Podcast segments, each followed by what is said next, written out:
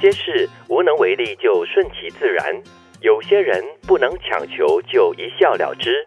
有些路躲避不开就义无反顾，有些理总说不通又何必解释？无能为力的时候，你就要相信“船到桥头自然直嗯，天塌下来当当被被盖。嗯，勉强是没有幸福的。是、嗯新年的新意头呢，就是要告诉自己，有些东西真的是不能够勉强的，勉强就是没有幸福。”。是下一句，有些人不能强求，就一笑了之。我觉得人跟人的关系就是这么的有趣，嗯因为缘分这个东西啊，是你很难说得清的。对，嗯但是说的容易，做到的是真的很难啦。因为你对某些人的一些情感哈、就是没来由的，就是很深刻，然后你特别喜欢这个人这个时候就避他远远的喽。啊，有些东西是避不了的哦。可以事在人为，对我我觉我觉得是可以的。是哈、当然，我们知道人跟人之间关系，比如说你觉得你投注了很多感情在里面，嗯你觉得你很用心的去经营了一段关系之后，如果它变坏了，如果这个感情变质了，嗯你就会觉得很心疼，你就会觉得哎呀，为什么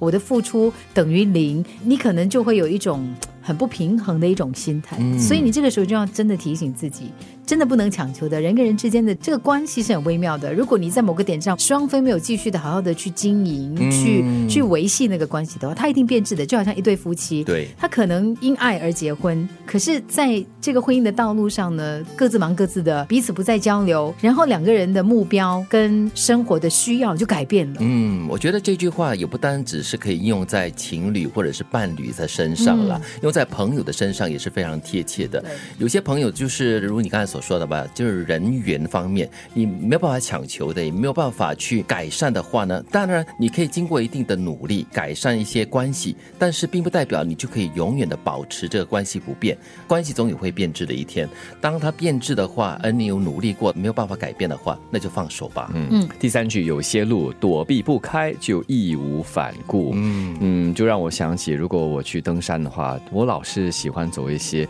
看起来好像是死路的路，啊因为你走着走着可能会突然眼前一亮，柳暗花明又一村。这个时候你就很开心，嗯。以为之前好像是没路可走了，嗯。但是其实条条大路通罗马。其实真的走小路哈，你会有一些意外的惊喜跟发现，对对而且这小路可能看起来啊昏昏暗暗的，很危险，又或者是看起来很陡斜、很难走，但是呢，它却可以带给你另外一个海阔天空。不过我还是要提醒了，不可以乱走了。嗯我觉得你要有那个我们讲叫什么啊计算风险，嗯你要很清楚知道，如果这个路走下去是很陡的话，你可不可以掌握？因为有有的时候你真的是没有预想那个后果的话，真的碰到状况哈，你会措手不及的。嗯，不要高估自己的能力哈，但是要做好万全的准备了。是这，个时候就你就想嘛，你要有些可有的条件，嗯，要么就是你有同伴和你同行，呃真的出了这什么状况的话，有人可以来搭救。是。对。再来就是你有充裕的时间来探索，因为有时你赶时间的话，或许你没有这样的一个本钱来让你慢慢的去摸索。可能这句话的有些路哈，也指一些事情啦，